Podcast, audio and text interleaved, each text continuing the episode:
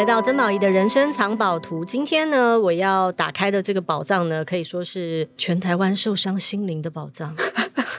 他的书拯救了无数脆弱又幼小的灵魂。因为他让我们明白了什么叫做情绪勒索。哇塞，你知道情绪勒索这个词啊？现在不要说在台湾啦，好像华人圈已经都成为一个连孩子们都朗朗上口的。如果父母对孩子有一些他不太爽的要求的时候，他就会转头跟他父母说：“你不要情绪勒索我。”而这个始作俑者，成为所有父母心中那种说不出如鱼刺梗在喉的那个始作俑者，就是今天的我们的来宾。周慕姿心理师，你好，Hello，宝仪好，各位听众朋友，大家好。好，木之，没有想到有一天你会成为那个，比方说类似像读者文摘票选年度十大影响力之一的那种人物。没有，我随便乱选的，随便你，你以为我已经选出来了吗？不是，我还想说，他读者文摘这东西还在。我刚惊讶是惊讶这件事，冲着你这句话，读者文摘这辈子都不会选你，真的。说的好，你有想过有一天你会在就是。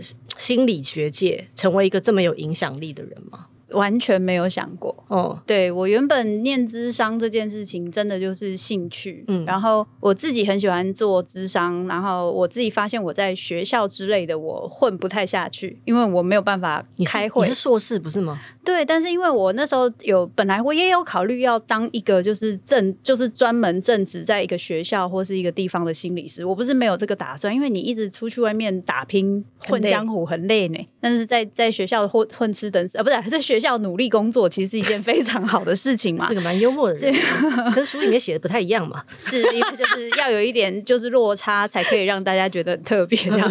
然后后来发现说，哎，好像学校会有很多行政工作，嗯，然后我对行政工作还有开会啊这些东西本身的就是接受度很低。然后就可能就是校长讲个话，我可能会去上四五次厕所。其实是一种膀胱无力的症状。对，其实是从那个时候，因为年纪就有点大，膀胱就不是很好。哎、欸，你很会捧，就你很会捧接梗哎，其实是综艺咖吧？对啊，我的目标其实要当谐星，所以完全走错行啊。现在改行还来得及，真的吗？现在我是怕，我是怕没有竞争力。不会，不会，我觉得你竞争力蛮强的，因为你里面还可以再穿插一些心理咨商、心理分析，就是走卓别离，让大家又哭又笑。对对对对，就大家觉得说，哎、嗯，我这时候到底是要哭还是要笑呢？好像触碰了我心里面最脆弱的那个灵魂，但是又好好笑 的那种感觉，就整个让大家坏掉，就对。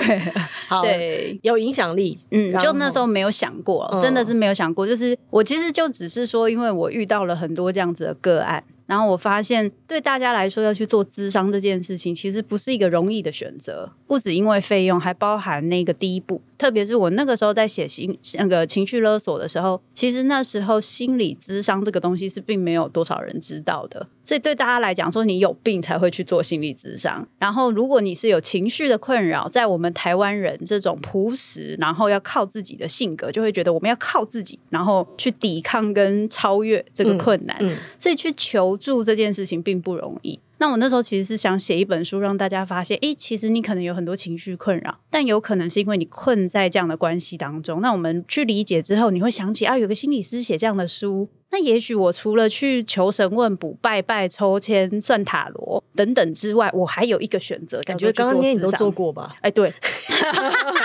年轻的时候谁没有算过命呢？对不对？特别是遇到感情困扰，是不是？嗯、我当初会去念智商，也有一个一个原因，的确跟那时候去算紫微有关，其实蛮有趣的。对，我其实很少分享这件事，我很想听哎。那个时候，其实，在感情上也有遇到一些难关，虽然就是跟现在的先生，但那时候遇到很大的难关。工作上觉得做了一个我自己没有那么喜欢跟有成就感的工作。那以前念书的时候，就是好像大人都跟你说：“哦，你念书努力做到，那你以后就过了幸福快乐日子。”后来发现完全不是这么回事。可是你就想说，那怎么办呢？那你就要决定结婚嘛。可是又跟对方吵成这个样子，结婚下去看来也不是个办法。其实就想说，那人生怎么办？这个时候最容易做的选择是什么？算命，没错，就是算命。所以那个时候就有朋友带我去算命。我那时候去了两次，这是我人生算的两次命。嗯、第一次是有那种问事，有没有？嗯，就是他就是对对对，就他就是哦，你可以问一个问题，然后一次两百块，就是他就是做功德。然后那老师就摸摸我的手。然后就说啊，你这个哈，他说你要问感情还是工作？那我想说感情是没救了嘛，那我们就问工作。这么惨那个时候没有，因为那时候我觉得感情这件事情跟我们的沟通的习惯有关，所以我觉得去问感情这件事情，它会造成我很多的的一些奇怪的想法，但是又不一定有帮助。但工作可能有，所以我就说我要问工作。那他就问他摸一摸，他就说：“啊，你这医疗就是靠嘴巴跟笔吃饭啊，超准啊，在哪里？”但是你知道吗？我听完之后，我就想说。嗯就是他先说你靠嘴巴吃饭，那、啊、还有靠笔，还好他有加后面这个，因为我心想说谁都靠嘴巴吃饭哦，我没有哦，没有，我想没有，我们大家吃饭都靠嘴巴。哎、欸，你没有接到这个梗、哦，我没有接到这个，可恶，丑一 丑一，没有，我跟开玩笑。但那时候我就想说，因为我原本是念传播，嗯，所以我以为难道我要回去回头去做传播工作？可是因为我没有那么喜欢记者的工作，所以我心想说不会吧，然后就就先讲。就搁着，然后后来我去算了紫薇命盘，紫薇命盘他就是看你全部的什么，他就说了一个很重要的事情，他说你哦，因为我那时候在一个比较大的企业，就是的基金会工作，他说你这个人哦，不适合在大企业或是当公务员，你官运不好。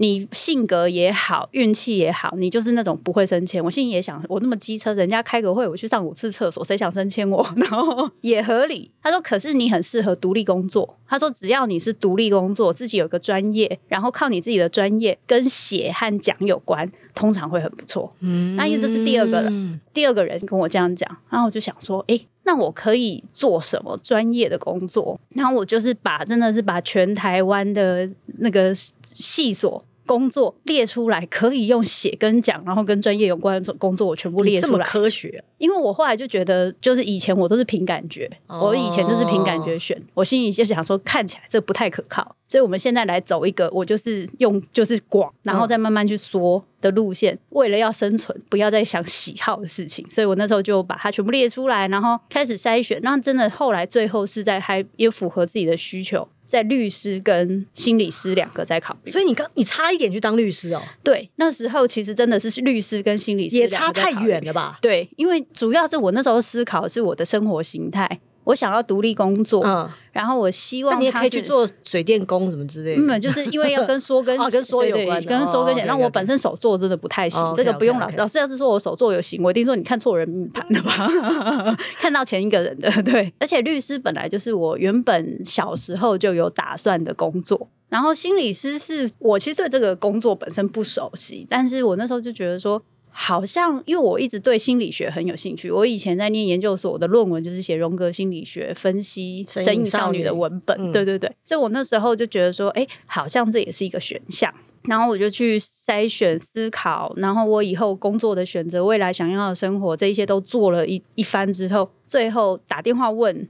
就是现在在职场上的人，然后听了很多律师的分享跟心理师的分享，我就觉得，嗯，那我还是去心理师那边。我真心觉得这个过程，其实你可以再写另外一本书，真的吗？会卖，就如何选择你未来的路。哦，因为因为你我我这几年常常去那种什么职涯中心去演讲啊，然后其实很多年轻人都很迷茫嘛，或者是有一些人要转业，就是二三十岁的那一种，他们就是因为其实学校并没有教他们哦，对，因为并没有教他们你如何找到自己的。兴趣，大部分很多人在填系所的时候都是，然后父母告诉你，或者你不小心繁星计划报到那里、啊、等等之类。然后像我真的是运，我每周我是真的运气很好的人，因为我我那时候大学联考门是填志愿，啊、然后我就不小心掉到了社会系。哦、可是我本来想着要转系，可是我一念就一事成主顾，然后就念了四年，然后现在成为社会系学姐这样。可是我念的非常开心。嗯、可是说实在的，我进去念社会系时，我根本不知道什么是社会系。你现在问很多路上的人，根本也都不知道什么社会系。嗯但是我觉得现在的年轻人，不要说年轻人啦，很多人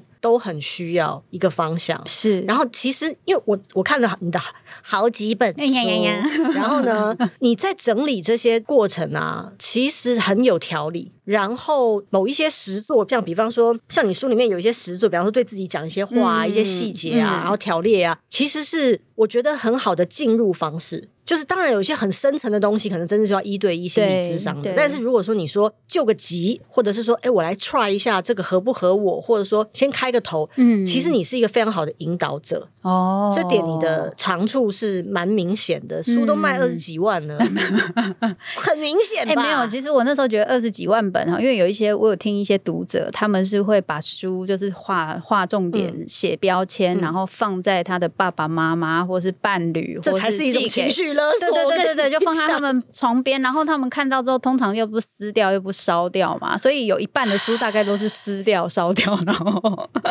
呃，可能另外一个世界的人蛮想看的吧。今天讲话有点歪。好，反正呢，其实今天我我觉得今天我们有蛮多事情可以聊的，对，因为你你真的身上有很多。你真的就是靠一支笔跟一张嘴，在帮助这个世界，跟这个世界，你要说帮助这个世界跟自己和解，我有一点这种感觉。那像情绪勒索，我刚刚讲的开场不是开玩笑的。以前没有这个词出现的时候啊，说实在。可能孩子跟父母都不是很清楚知道自己的关系，因为他是很多父母不知道，是因为他们也是被那样对待的，对，所以他就是理所当然的一代传一代。可是现在的孩子有点你你知道有点觉醒的感觉，对对，就是他自己也会分析说，哦，我妈这样对我，其实对我有点情绪勒索，但是我最好现在不要反抗他，要不然明天我会过得更惨。可是我知道情绪勒索到此为止，没错，界限就是开始会在心里画一点界限，嗯，这不是我的问题，那是他的问题。嗯，嗯，你其实帮助了很多孩子。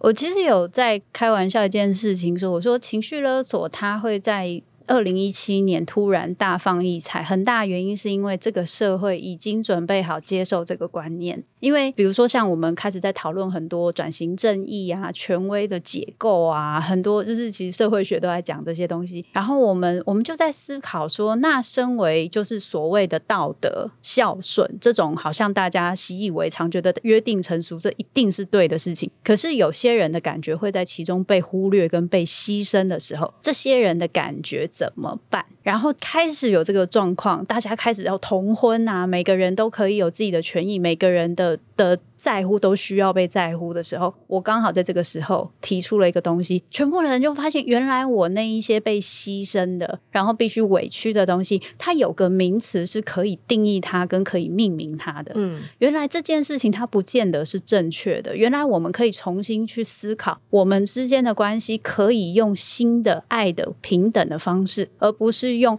我非得要为你这么做，你得到我的人得不到我的心之类的这种方式去经营的时候。我觉得整个社会就开始有一个很大的变动，嗯，所以我有点觉得好像是老天借着我的手去把这件事情讲出来的感觉。讲的自己很像一个神的使者，也是没有，有点像是被那个那个，差点说被附身、被托梦之类。没有，因为你有在玩宝可梦之类的吧？以前有在玩，因为我因为我在听你的那个 podcast 的时候，你有时候会提到一两个宝可梦的名字，我心想说，哎，这也是保有的 啊，因为我也有在玩，原来如此，感觉上你就像一个神奇宝贝一样，然后突然就被丢出来了，是是，然后然后大家就是用着你身上有的你已经做过的研究，你累积的个案。然后慢慢的也真的就是回到自己的内心去看曾经被受过，你不要说错误对待啦，就是那个在心里面的伤其实是可以好的。是，那这件事光是它是可以被解决的，其实就给了无数人希望。嗯，这个真的。这位施主功德无量，就是，我觉得做这件事情对我来说是，我觉得运气很好，就是在我居然有机会可以蓄积这样的能量去分享这些看见，然后去讨论这些事情。其实，在我出情绪勒索之后，我有蛮大的一段时间没有办法去回应大家对我的期待，以及大家对我的攻击。特别是像刚刚就是宝仪有讲到嘛，很多父母就是就是心里的那根刺，啊、就是很多父母写信来骂我，真的真的蛮多。就是比如说他的小孩因为这样子不接家里的产业啊，然后离家出走，决定要然后怪到你身上，对他们就是就是会真的会写的，我觉得我自己很像那个祸国殃民一妖姬，你就你就是尬拍一那多，对对对对对。哦、然后在那个时候，我也曾经怀疑过。我也曾经怀疑过，说我这么做是不是错的？是不是我真的因为那个太大，然后甚至也不是只有非业界的人，连业界的人也有这个声音，就是也会觉得说我在制造社会对立。然后可是那那个情绪勒索，因为一个一个词它被使用的状态，有的时候你推出来之后，它怎么被使用，会完全关乎整个社会的人，每个人的感受跟想法和你其实不一定完全相关。可是作者意思，对对对对，作者意思。可是这件事情你很难去说明，对，所以那时候我其实有蛮大的挫折，而且我遇到别人攻击我的时候，我都不敢回，我都不敢回。然后后来我开始。其实，在他们都说你应该那本书，对我来说是一个非常大的里程碑。就是我重新的去思考，我身为一个女性，身为一个人，我在这个社会上，我承担了多少的责任跟压力和规则。就是纪宝仪写的书里面都在讲这些事情。然后我我那时候觉得说，好，那既然我今天已经打算要做那个。戳破社会那个看起来大家都很好的那个表象的东西的人，那我就是就是传传说中的欢喜做甘愿受，我就要承担。说吗？对，就是大家常讲就是 就是那时候就我就觉得我就必须要承担这一些事情，嗯、可是我也必须要表现。当我现在在经历到别人告诉我、直接质问我，甚至情绪勒索我，他勒索别人勒索不到，他来勒索我，他有很多的愤怒，我要怎么样不卑不亢的去好好的告诉他我的意思是什么？你误会了什么？我们想做的并不是要伤害你，而是希望去让这个关系变得更好。去说明，于是我开始勇敢的去做一些回复跟说明。后来我发现很有效果，然后对我的就是那些读者，就是还有一些跟我的理念相同的朋友来说，我的表现对他们来说是个力量，因为他们就说原来我也可以这么做，原来是可以的。然后我觉得那就会让我们的关系就变得越来越平等，然后你自己的力量也会在这样子的表现中长出来。我跟你讲，这一段我真的。我要我要换个姿势跟你说，我讲这一段我真的深有所感。我先跟大家听众解释一下，我们俩现在是什么姿势？就是我们两个坐在一个长沙发上，然后现在我们两个都已经盘腿，我的脚已经伸到椅子上了，然后我们两个已经打算要好好深聊这个话题。你们不要拍这个画面啊！画面，我们两个超不正经的。我我对你刚刚说的话非常非常有感觉。我觉得出书啊，或者是说我们我们我们要成为一个有影响力的人，有的时候那个决心一旦出来，其实写写书就是一个一个一个决心。嗯，你要向天下昭告，你要做这件事。对，我研究了这件事，我明白了这件事。所以其实你就是站在一个位置上给别人解释，嗯啊，你明白了，你明白多少了呢？你明白有多深呢？你只是一个表面上的明白呢，还是你心里面真心从里面活出来的明白？而别人再怎么攻击你，在你面前指着你鼻子，你都会不为所动。我说我就是明白。我刚才讲脏话，因为我在出书的时候，其实我也有同样的模考，就是人生最大的成就是成为你自己。嗯、我到底做了多少？你知道，它是一个非常大的题目，嗯，就是是是一本。你知道昨昨有多好笑？我昨天跟一个长辈吃饭，他一直跟我说。你知道你这本书就很听起来就是一个邪教教主会写的书啊，那种感觉。哦，我想说哈，真有这种感觉吗？可因为我那时候是很相信，而且很笃定的要朝这个方向走的。嗯、但是当你出了书出来跟别人宣传，是，然后别人会拿这句话来检视你的时候，嗯、哇，那才真的是人生人生模考的开始。可是。如你所说，因为你的你的 podcast 里面常说，这是一张英雄旅程。对对，它就是一个，它它很像一个宣言。我举了一个旗子，说我要往前走了。然后呢，开始呢，你会找到伙伴，嗯，可是你也会遇到恐龙，对哦。然后你可能会在暗黑的森林里，然后自己吓自己，嗯，很多时候也是自己吓自己，是。是可是，在那个过程当中，你又会得到养分。嗯，你发生的所有事，我我一定要跟你说，你现在转个念，就是现在你现在在你身上发生的所有挫折或者是打击什么的，全部都会成为版税。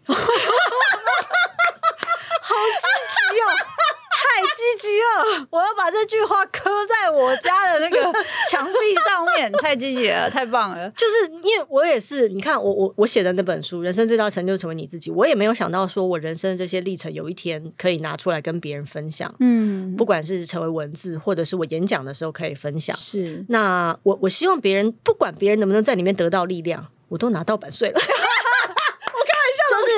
就是越多挫折，越被讨论，越被讨论，越有版税。但但重点是你得先明白，是你在这里面学习了什么。嗯，而这个学习是值得分享的。是，所以你后来出的这些书，我觉得在在的其实都是不断的在这里面诠释也好，延伸也好，更往里面钻研也好，像你今年出的这本《羞辱创伤》。羞辱创伤其实情绪勒索里面也也会提到一些，因为你在情绪勒索更大的题目，对对对对对，他就是你要情绪勒索我，你你你先把我羞辱了，嗯，是贬低了，对，第一个这是第一个要素嘛，对对，放在一起看其实就蛮明显，它就是一个一个 system 的那种感觉，所以很明显的，它其实就是希望你在经历的这些过程当中，不断的你说补强自己也好，或是你明白，你也透过你自己亲身的经历，知道说啊，现在。不管是男生、女生，不同性别认同的人，他们会遇到切身的遇到。就当你在心理咨商一对一面对面的时候，嗯，当你跟你的病人说“我懂”的时候，有时候其实你不是真的懂，嗯，可是有时候你就是得走过了。我跟、嗯、但我跟你讲，走过很辛苦，对对，走过很辛苦。其实我刚刚在听宝仪说的时候，我觉得在从你那一本就是人生最大成就是成为你自己到现在，嗯、我觉得你也。经历了很多，因为我觉得现在的你感觉更为坚定，嗯，那个坚定感是就是是不一样的。嗯，书里面那个那个，我看到一个好漂亮的东西，我想给大家看，这件事情对我很重要，我觉得大家有兴趣也可以看一下的那个感，跟我现在觉得林州妈，就是觉得这个哎，林州妈我没有讲，哎，但是、嗯、其实是。对对，所以我觉得那个过程，那个我有时候会把它开玩笑讲说，就是肚脐眼的胜利。就是你自己内心才知道那些变化跟那些进展是什么，可是你别人不知道，但是对你来说那很重要，是不是？我懂，真的，真的，真的懂，真的懂，真是真的，真的懂，对对对对对。但肚脐眼。对自己来说真的超重要，是你没有肚脐，你怎么会在这个世上？没错，所以我说肚脐眼的胜利，好会形容哦。对啊，是靠这个对，我就是靠这个。所以，所以我我我自己觉得，我我其实今天要来，我真的非常的期待，因为我我有我在看你那本书的时候，我真的会觉得我们两个人在某些时候经历过类似的事，当然程度完全不同。你经历的那个密度，我真的觉得我的妈呀，是我我早就不行了。没有没有，其实其实是因为我以为我这辈子只会出那本书，所以我把所有事情都写在一本书里面。不是，原来有些人是可以出好几本的，所以是原来你的那个编辑们跟你说，你其实这一次这个事情可以写在下一本。编辑在那边，编辑在编辑这样是不是？对啊，对对对，看看别人，想想自己，今天要被你笑死了。对，所以我我觉得在要经历这些，像我自己在分享你那本书的时候，下面有很多人留言，有很多人都说你的书带给他们很大的安慰。那个安慰感是那种，我原来在我最受苦，我觉得人生不会有终点了，我觉得我没有办法，如果我要做我自己，好困难，好困难，然后我一定要努力的去达到别人的目标的时候，有一个人曾经也是这个样子过，然后他经历过这样的困难，他多努力用他自己的力量，还有去努力的去跟别人去，有时候有说，有时候没有说，然后还有把自己就是寄托给。这个世界，然后去收到世界的能量，然后感受我不是孤单的，所以我才有力量继续走下去。那个东西，我觉得是非常非常抚慰人的。那个不是什么什么，人家讲说什么心理学专业，那个是不一样的东西。那是一个非常，我觉得应该是说会让我同在而且安在的一个力量。我觉得那是一件非常美的事情。讲的我都哭了。可是我是觉得真的是，我那时候在看你那本书的时候，我是真的就是含泪，就是有有几度，对对对对，有有几度真是真是眼泪真的是掉下来，因为我我我觉得那是我们身为一个人，嗯、然后我们很努力想要在这个世界上活着，所以我们在遇到很多困难跟创伤的时候，我们很努力用自己的方式。那个时候没有任何大人可以帮我们，在我们最辛苦的时候，大人不能理解，大人也不一定能帮忙，所以我只能用我自己的方法想到一个最好的方式。是，然后我想到了这个最好方式之后，在我年纪变大之后，他会开始回来困扰我。那个方式不一定变得那么好，就比如说我的方式，比如说像宝仪姐，他最以前就是每一件事情都要很努力做到很好嘛。但是到了一个年纪之后，你开始觉得很辛苦，觉得很痛苦，反扑，对，他会反扑。然后这时候你就会开始生气了，就是那是不是我不够好？我是不是要变得更好？然后或不或是这个东西是不是对我已经影影有影响了？我应该找到更好的方式，还是我应该更努力去做到别人想要的事情等等？可是你后来慢慢的发现，其实所有的路都只是为了要让你慢慢的去找到你自己想要成为的样子。然后过去的那些方法，即使现在你看起来不够好，可是那是你那个时候唯一可以陪着你自己想到的最棒的方式。只有你自己没有放弃你自己，然后陪在你身边。我觉得这一件事情太了不起了。我决定今天把主持费变成智商费付给你。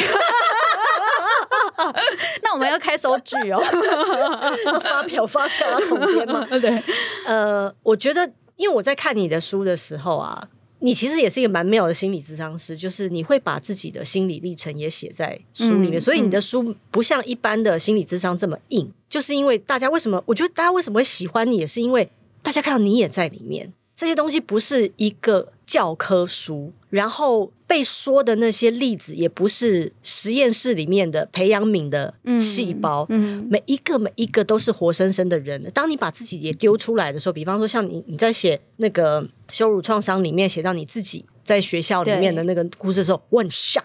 这个想看的人自己去买书。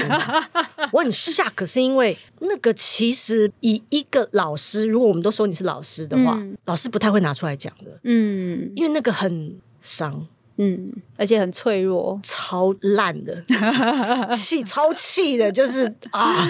可是你不但你不但你不但勇勇敢跟大家分享，然后你用你自己的方式，你学的方式。就是疗愈了自己，于是你现在可以跟大家分享，让别人也可以被疗愈。我觉得那个是一个很大的力量。我听到你这样讲，我很开心，因为每一次要分享我自己的时候，我其实都非常非常的挣扎。就是在我们心理界有各种学派，有一些学派其实是不鼓励心理师这么出来的。然后我我之所以要想要分享这这些事情，有一个很大原因是。我自己经历过一些事情，会让我觉得说，我希望我在跟我的个案或是读者们说，我们可以试着怎么做看看的时候，我自己是有做的，而不是我嘴巴上说我们要学会对对方说出你的需求，可我自己在脸书上我都不敢回，看到别人攻击我，我什么都不敢说，说然后或者是说我要划界限，可我对别人我不敢等等。所以那个时候我要分享我自己的东西的时候，我其实是做很大考量，因为当我分享我自己很糟糕的经验的时候，你又有一点点影响力的时候，一定会有人对你移情，他自己过去也有一些创伤经验，他会在你的位置去骂那些人真是可恶。其实这是有这个危险性，然后你又夹带这么大的影响力，这其实是危险的。可是我们今天要做不是这个，所以我们就必须要在写的时候一定要节制，还有你要去很清楚的了解你分享这个例子，它要达到的目的是什么，这个就要想得很清楚。所以当我今天考虑了很久，决定我要分享什么例子，然后我要分享到什么程度，这个程度对我的影响跟对读者的影响是什么，可能是必须思考到的时候，我觉得对我来说也是一个成长。就是我，我要勇敢的去做一个很多人觉得你其实不做比较简单的事情，可是你知道做了，它一定会有缺点。可是他会得到优点。那你知道缺点是什么？你要怎么尽力把那个缺点减到最小？他必须透过一次一次的诉说，去让大家更理解你想要表达的想法。那他会是有效的。我跟你讲啊，你讲的这个我非常有感，是因为像我们，我们其实花了蛮多时间在处理原生家庭的问题。嗯嗯、因为你在不管书里面的 podcast 里面也会提到你跟你爸爸妈妈的关系。我听的时候也很有感觉。我在处理我爸妈关系的时候，我真的要很谨慎，因为他们都是大家认识的人。是。然后他们是会被媒体问到的人，他们有自己的话语权，而那个加成在他们身上的那些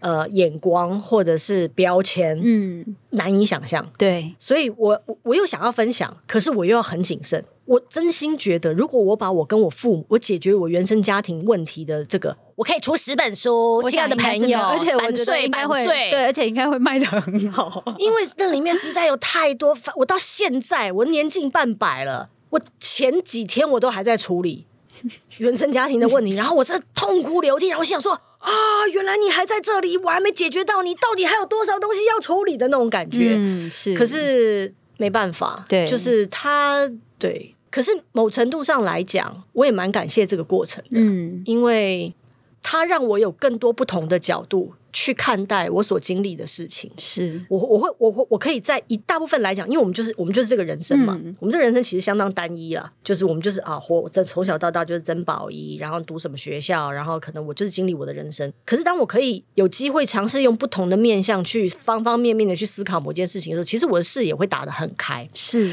你的视野打得越开，你对这个世界的接受度就越高。嗯，你对自己的接受度也会越高，越高它都是内外。它并行不备的，所以我就是不断的在实践，然后就是好像觉得有点进展，哎呀，突然又退回来，但是哎，突然之间又开始更大，然后你它什么时候会发生，你真的不知道。对，但它就是英雄旅程。对，不为人说的英雄，很像减肥，有没有？有时候你很努力，很努力，然后今天量起来，怎么突然多了半公斤？然后继续做，继续做，哎，突然就瘦了两公斤啊！这位谐星真的好会比喻哦，我真的好佩服哦。